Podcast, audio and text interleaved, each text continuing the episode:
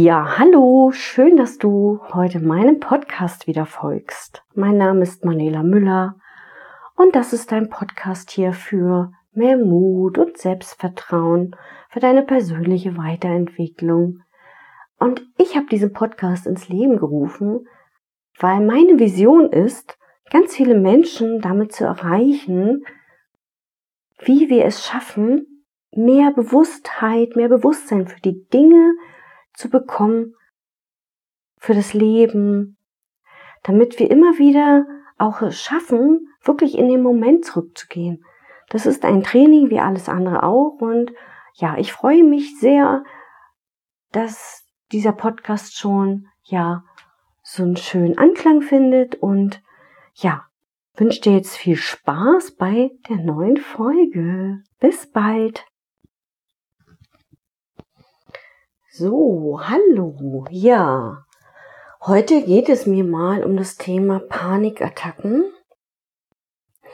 Und ich möchte dir das mal ein bisschen näher darlegen, weil es mich sehr viele, viele Jahre begleitet hat und ich nicht mal wusste, dass es eine Panikattacke ist. Und vielleicht ist es, kennst du es auch von dir, dass bestimmte Gefühle hochkommen, die du gar nicht einordnen kannst. Der Körper reagiert entsprechend und ja, deshalb habe ich mir gedacht, mache ich heute mal eine Folge zu Panikattacken. Grundsätzlich ist ja eine Panikattacke oder auch Panikstörung genannt. Es ist ja etwas, was ganz unvorhersehbar auftaucht ohne dass es eine, eine konkrete Situation dazu gibt. Und das macht das Ganze natürlich dann auch so schwierig, damit umzugehen. Ne? Also es ist ja eine quasi Angst vor der Angst. Und in dem Moment, wenn du eine Panikattacke hast, ist das so, was ich aus meiner Erfahrung sagen kann, hast du dieses Gefühl, nicht in deinem Körper zu sein, dieses Gefühl, den Boden unter den Füßen zu verlieren oder eben auch manchmal das Gefühl zu sterben.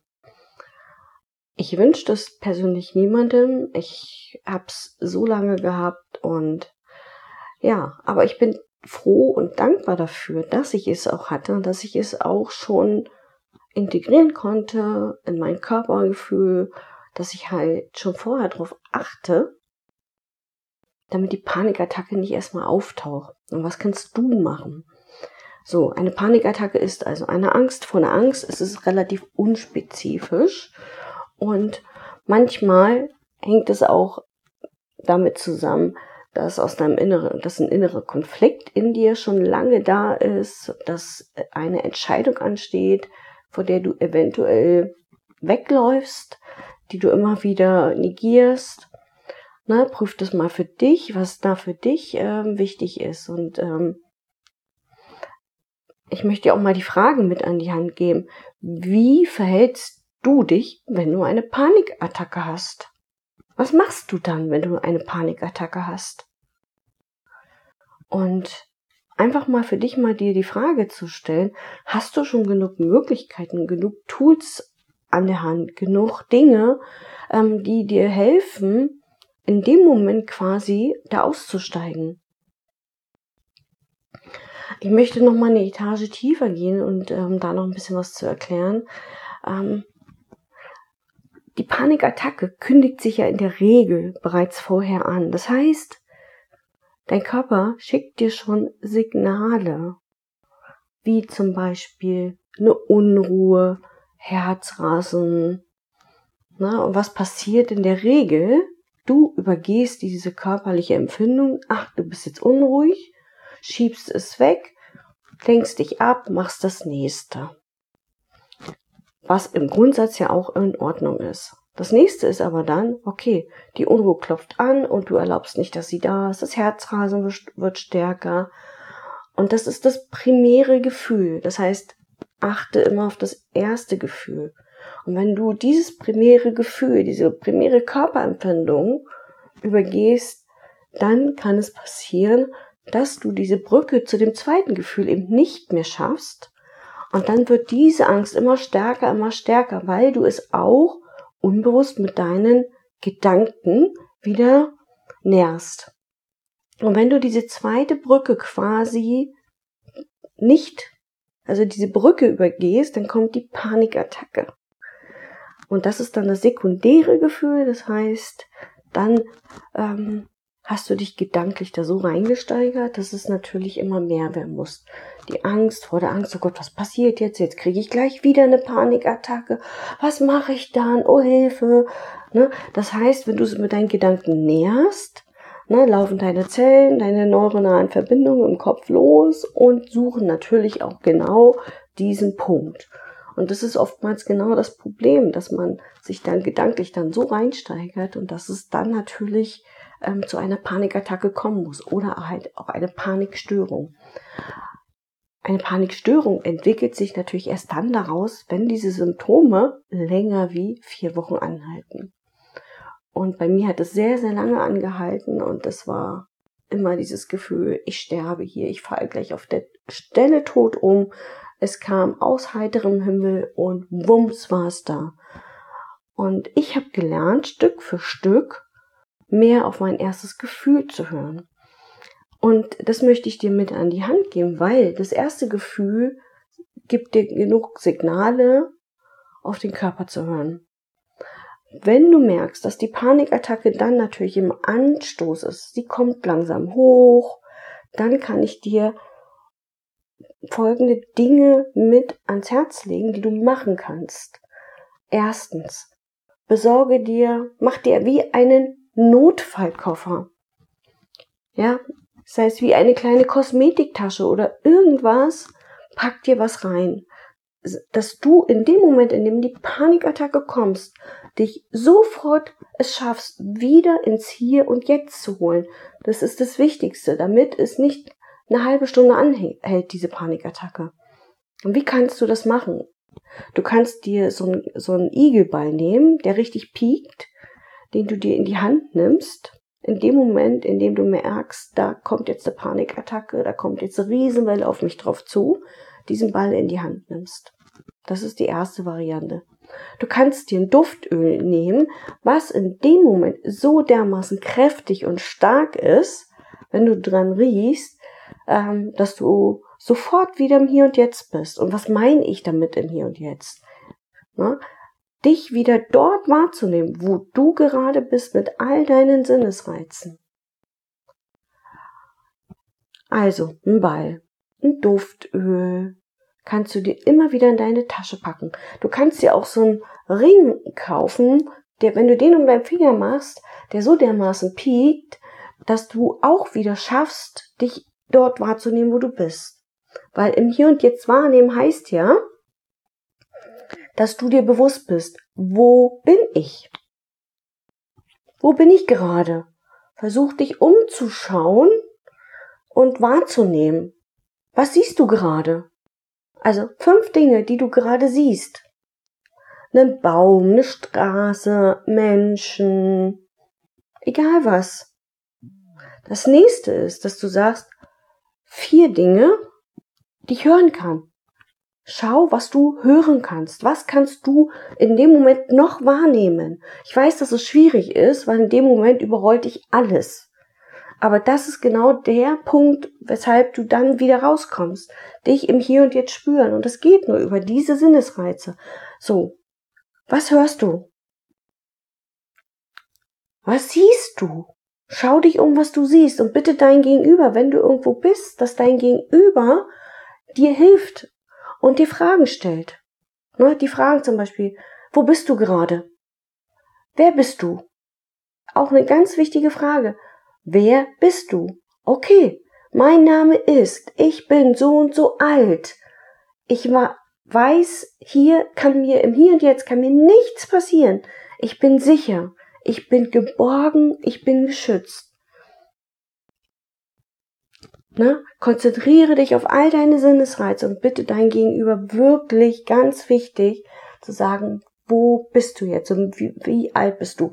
Weil was passiert bei der Panikattacke oft? Du rutscht in ein tiefes, tiefes, altes Gefühl auch noch rein. Das kann auch sein, dass du sogar dein inneres Kind angetriggert hast, ganz, ganz unbewusst aus einer ganz tief sitzenden ähm, Verletzung in der Kindheit.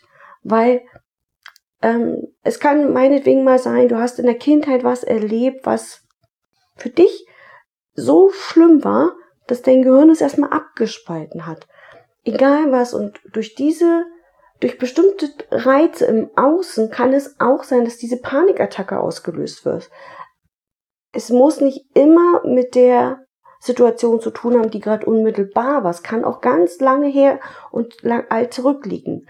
Ähm, als Beispiel, du hast in der Kindheit ähm, vielleicht ähm, irgendwelche Angstzustände gehabt, ganz schlimme Sachen erlebt und dein Gehirn verknüpft das vielleicht in dem Moment mit bestimmten Farben, bestimmten ähm, Dingen, Düften, die du vielleicht gerade im Außen wahrnimmst und riechst.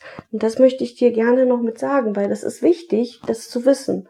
Panikattacken können aus deinem inneren Kind herauskommen und es kann einfach auch über die Sinnesreize auch im Hier und Jetzt ausgelöst werden, weil dein Körper schüttet dann diese Stresshormone aus und dann geht es ja los und ähm, über die Sinnesreize, über unsere Amygdala, die ja unser Angstzentrum ist, kriegst du diese Sinnesreize und in dem Moment laufen deine Nervenzellen los, verbinden sich wieder miteinander und kennen das schon. Das ist ganz alt und oft ist es so, wenn so eine Sachen in der Kindheit erlebt worden sind, das Gehirn das abgespalten hat, ist das ja in deinem Gehirn nicht integriert. Das heißt, deine Amygdala nimmt ja alles über die Sinnesreize auf und schickt diese Information dann an den Hippocampus. Das ist der Bibliothekar. Und wenn der Bibliothekar nicht alle Informationen zusammen hat, schickt er diese Informationen sofort wieder an die Amygdala zurück. Das heißt, es gibt eine Reizüberflutung zwischen den beiden und dann wird die Panikattacke ausgelöst. In der, in der Psychotraumatherapie ist es ja teilweise so, dass versucht wird, diese diesen Bibliothekar wieder zu einem Ganzen zusammenzukriegen, damit diese Informationen dann im Langzeitgedächtnis abgelegt werden. Aber das ist ein wahnsinniger Prozess, das ist ein wahnsinniger Weg, das hinzubekommen. Ne? Und diese Sachen erstmal rauszufinden. Was triggert mich wirklich im Außen? Das heißt, du darfst so achtsam sein, ähm, dass es wirklich schwierig ist, das rauszufinden. Da kann ja ein rotes Auto an dir vorbeifahren, du kriegst eine Panikattacke und weißt nicht mal, dass es dieses rote Auto ist, was dich in deiner Kindheit daran erinnert, dass du vielleicht mal fast überfahren worden wärst. Also es gibt so viele Möglichkeiten und Beispiele, weshalb es sein kann, ähm, dass diese Panikattacke ausgelöst wird. Und deshalb ist es so wichtig, immer wieder, geh ins Hier und Jetzt, erde dich, sage wir, ich bin erwachsen heute, mir kann nichts passieren, ich bin so und so alt, wo bist du? Und das ist die einzige Möglichkeit in dem Moment, wenn die Panikattacke schon da ist, dich dort rauszunehmen. Pack dir deinen Notfallkoffer, hab ihn immer bitte bei dir, weil das ist ganz wichtig. Und dann ist wirklich der Weg zu lernen, Stück für Stück für Stück, vorher schon auf dieses allererste Gefühl zu achten, das in dem Moment rauskommt. Und das sind, finde ich, wichtige Sachen, weil man beschäftigt sich so wenig mit. Ne? Jemand sagt, oh, ich habe hier gerade Panik. Okay, ist es eine Panik oder ist es eine Panikattacke? Ne? Weil die Panik ist der Vorbote. Das heißt, es ist die Angst, es ist der Vorbote. Und die Panikattacke ist wirklich so, du gehst bist nicht mehr in deinem Körper. Du nimmst deine Umwelt nicht mehr wahr. Du hast wirklich das Gefühl, da ist, es zieht dir komplett den Boden unter den Füßen weg. Und mir ist es ganz wichtig, dir das wirklich hier heute nochmal mitzugeben, weil ich weiß, wie wichtig das, schlimm das sich anfühlt. Und ich möchte einfach, dass du sensibilisiert wirst dafür, zu lernen, auf deinen Körper zu hören. Ich frag dich, wann hast du mal eine Panikattacke gehabt? Hast du schon mal eine gehabt? Oder weißt du nicht mal, dass es eine war? Das ist mal eine Frage an dich. Prüf das mal für dich, wie, wie das ist. Ne? Also es ist eine Angst vor der Angst, die entsteht. Die kann im Hier und Jetzt entstehen, aufgrund der Erinnerungen aus der Kindheit, aus irgendwelchen Erlebnissen, die eben auf der neuronalen Ebene noch nicht verarbeitet sind. Und was kann ich noch sagen? Es ist also eine Panikattacke. Was kannst du noch machen? Die Tools habe ich dir jetzt mal ein bisschen an die Hand gegeben, was du machen kannst.